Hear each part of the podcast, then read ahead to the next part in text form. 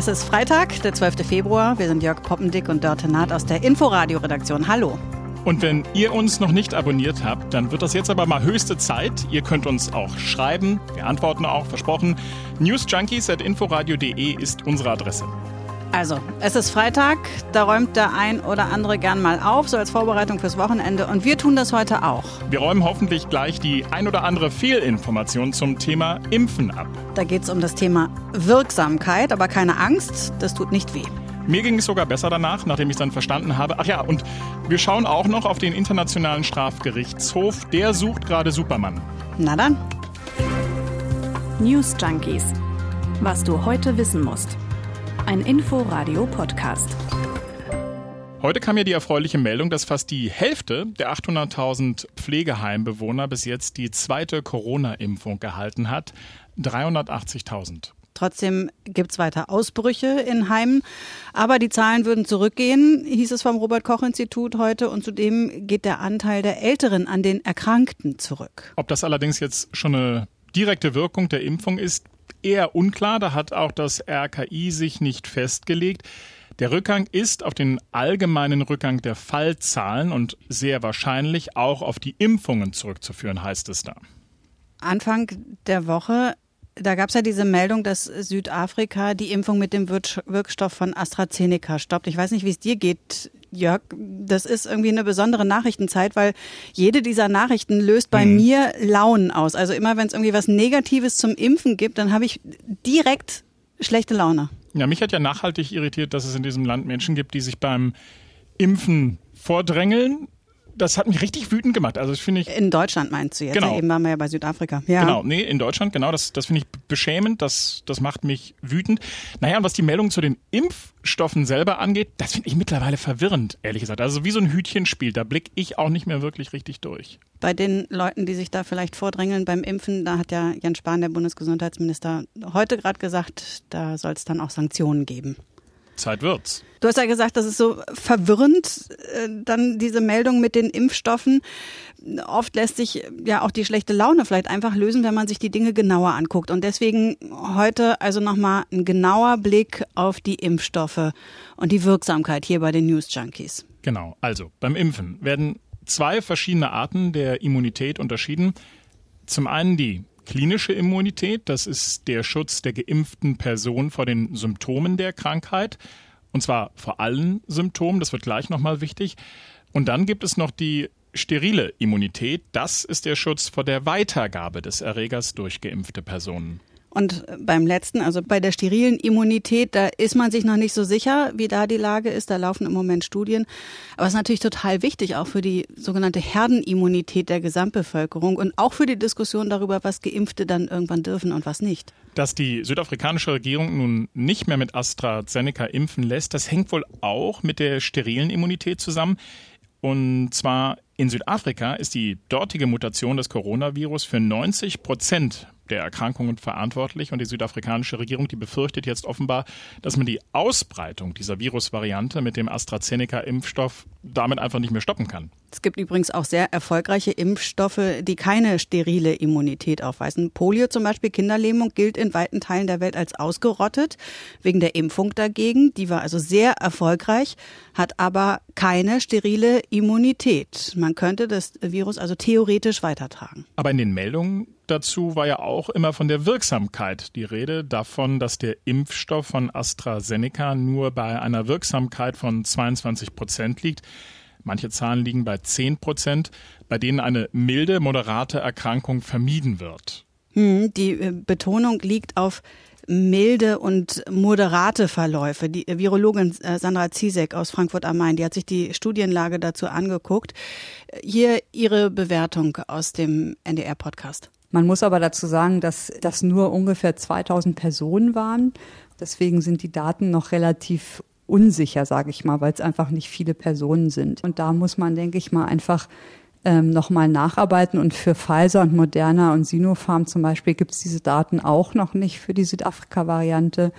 Und deswegen finde ich die Entscheidung, dass man das ganz eingestellt hat, recht früh, weil natürlich das Wichtige ist, dass die schweren Verläufe verhindert werden und dann sekundär natürlich auch milde Verläufe oder moderate Verläufe. Also wenn es da dann heißt, nur 22 Prozent seien gegen einen milden Verlauf geschützt, dann sprechen wir davon, dass die anderen vielleicht Halsschmerzen hatten und das ist ja dann erstmal nicht so schlimm. Live Erik Sander hat das im RBB Vidcast Impfen gegen Covid-19 nochmal auf den Punkt gebracht. Er ist Immunologe und Impfstoffforscher an der Berliner Charité. Die entscheidende Frage ist eben, schützen Sie weiterhin vor einem schweren Verlauf? Und das, denke ich, ist weiterhin der Fall. Das müssen Sie alle klar machen. Wenn Sie geimpft sind, sind Sie geschützt vor einer schweren Infektion. Es gibt in allen Studien, auch zu den Impfstoffen, die jetzt sozusagen etwas schwächere Wirksamkeit gegen symptomatische Infektionen haben, gibt es eigentlich keine Krankenhauseinweisungen, keine Todesfälle. Und das ist ja das, was wir wollen. Ein amerikanischer Infektiologe hat das im anerkannten Magazin Science ganz schön zugespitzt. Und der fragt, wollen Sie einen Impfstoff, der Sie vor Husten schützt, oder wollen Sie einen Impfstoff, der Sie vor dem Tod schützt? Für diese Zahlen, die da immer genannt werden, Live Erik Sander hat das ja eben auch nochmal gesagt, die Wirksamkeit, also die Zahlen, die die Wirksamkeit benennen. Da lohnt es sich nochmal einen Exkurs zu machen, mhm. denn wir haben festgestellt, dass schon diese Zahlen eigentlich ziemlich erklärungsbedürftig sind. Da gibt es nämlich ein Missverständnis. Also diese Zahlen aus den Studien zur Wirksamkeit eines Impfstoffs. 76 Prozent bei AstraZeneca und 95, 96 Prozent bei BioNTech und Moderna. Die sind ja auch viel durch die Medien gegangen. Das mag man jetzt auf den ersten Blick glauben. Das heißt, aha, bei AstraZeneca werden also 76 Prozent nicht krank und bei den anderen weit über 90 Prozent. So, aber das stimmt nicht ganz, denn die Studien sind anders angelegt. Da vergleicht man die Placebo-Gruppen und wie viele dort erkrankt sind mit den Impfstoffgruppen und den dort Erkrankten. Wenn man es vereinfacht, dann kann man das so darstellen. In der Impfstoffgruppe erkranken 10, in der Placebo-Gruppe erkranken 100.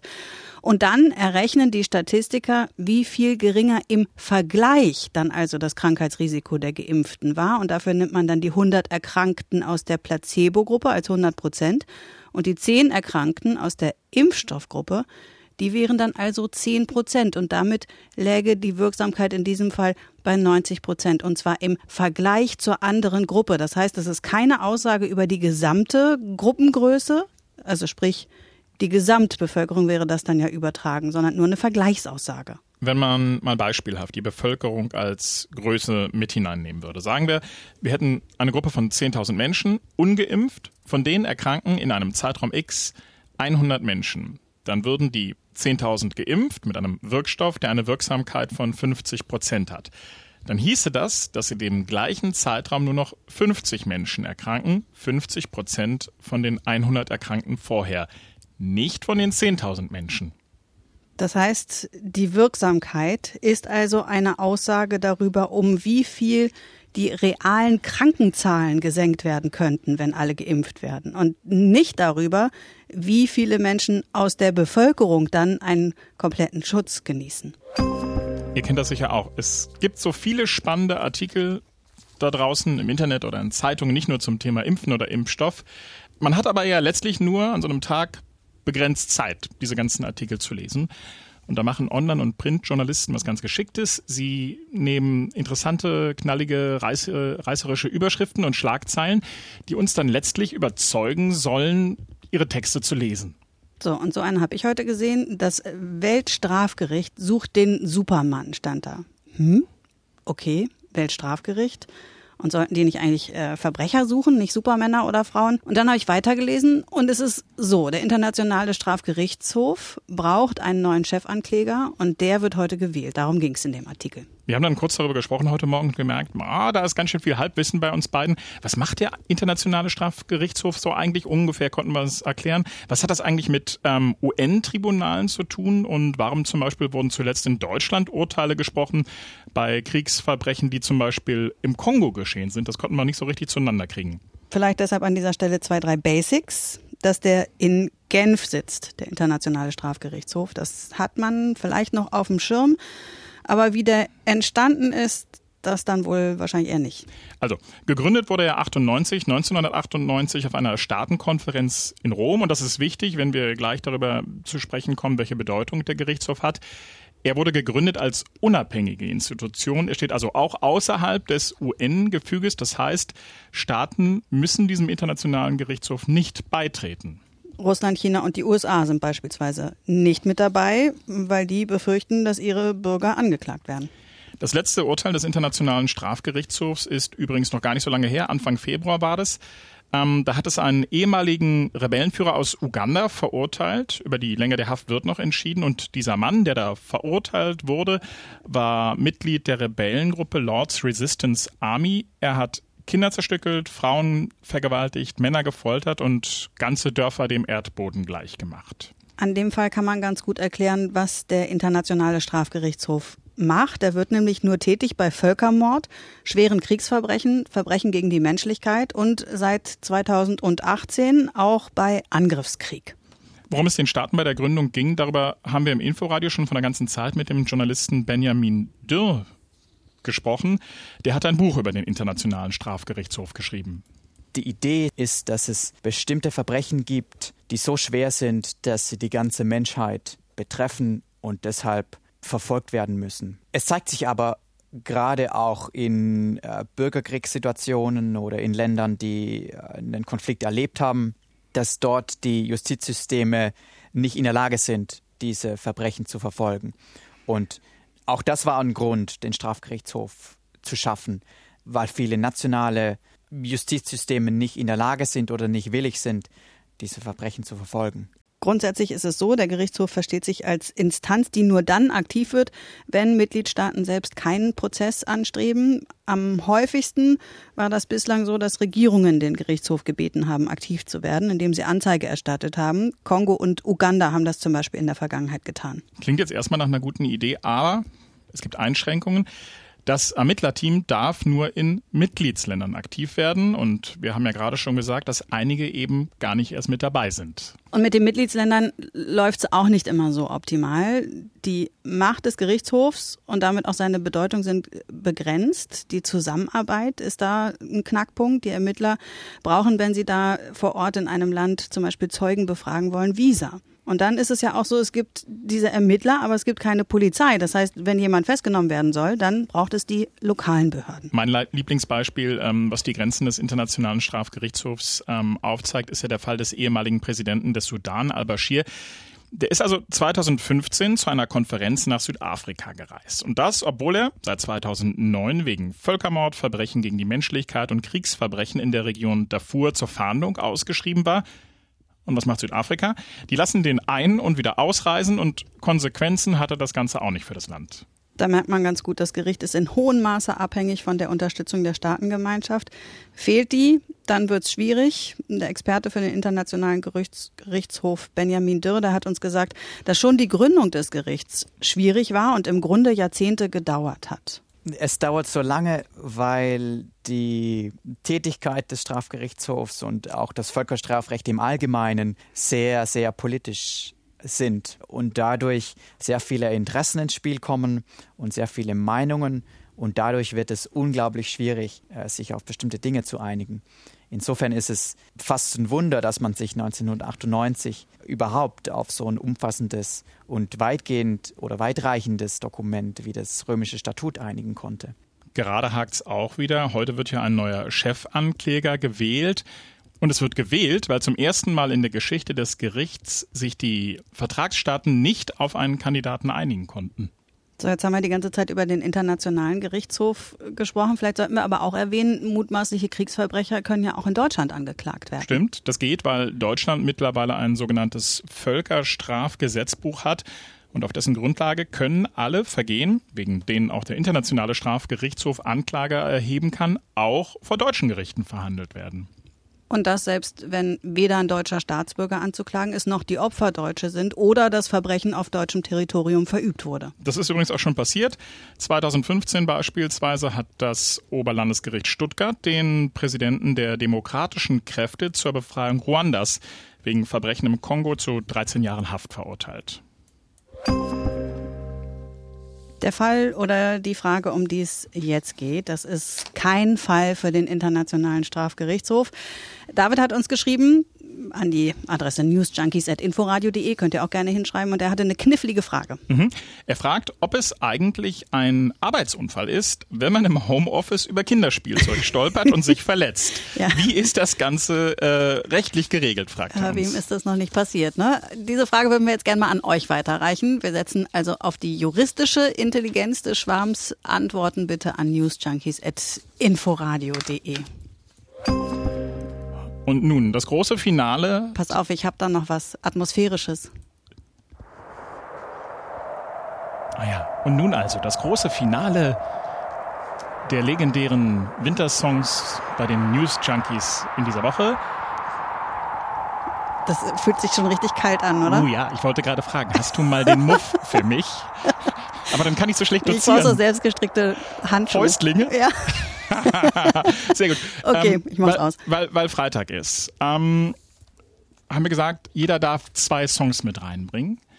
Und wer seit Montag mit dabei ist, der weiß zumindest auch, wo ich mich musikalisch so aufhalte. Eher im Kinderzimmer bei den Legosteinen. Ja, also ich, ich finde, ich, ich meandere da ganz schön. ähm, und ich habe dir zwei Beispiele mitgebracht, ähm, was auch so ein bisschen was über, über, über mich erzählt, wo ich musikalisch herkomme und wo ich mich heute häufig befinde. Okay, nicht so lange reden, hören wir mal Okay, rein. ja. Do you wanna build a snowman? Come on, let's go and play. Wir sind schon wieder im Kinderzimmer gelandet. Jeder, der Vater eines Mädchens ist, so zwischen drei und fünf, kennt das.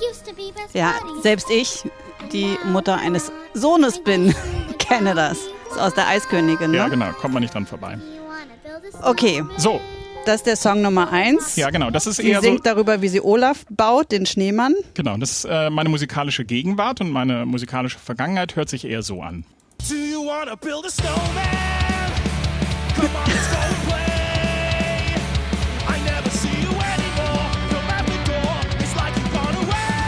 away. Das Großartig, ist oder? aber sehr schön, dass du da zwei so passende, zueinander passende Songs ausgesucht hast. Okay, aber hier gehe ich auch mit. ja, Hol ich die Luftgitarre von gestern raus. Okay, da habe ich Okay. das dringende Bedürfnis, einen Glühwein noch dazu zu trinken. Oder ein gekühltes Bier wäre auch okay. Ich habe einen anderen Song, bei dem man auch ganz gut kühles Bier trinken kann. Auf jeden Fall lief der echt sehr, sehr oft auf den Partys, auf denen ich war, als ich noch ein bisschen jünger war und na klar auch vor Corona. ich möchte ein Eisbär sein. Im kalten Polar. Den, der war ganz, der war in meiner Auswahl. Oder? Alles rein. All das wäre so klar. All das wäre so klar. Das wünsche ich mir auch oft. Ein Eisbär sein. Ähm, die Version, die ich rausgesucht hatte, war eine Coverversion von Knorkator. Mit Holger Klein, der, der heute bei Radio 1 moderiert. Sehr zu empfehlen. Also, der Moderator und der Song. Okay. Das, Die, die, die, sehr die, schön. Die. Und dann dachte ich, okay, wir können jetzt nicht die ganze Zeit nur so albern im Kinderzimmer rum oder irgendwie so Sachen aus dem Internet. Das ist der letzte Song, den wir spielen jetzt in dieser Woche. Ne? Ja, ich weiß. Deswegen dachte ich, es ist eh so eine schwere, harte Zeit. Man hat so oft schlechte Laune und ich habe ein Reggae? Nee, ich habe ein Lied rausgesucht, was irgendwie, ich, ich finde es ganz versöhnlich und man kann super damit ins Wochenende gehen. This is my winter song to you. The storm is coming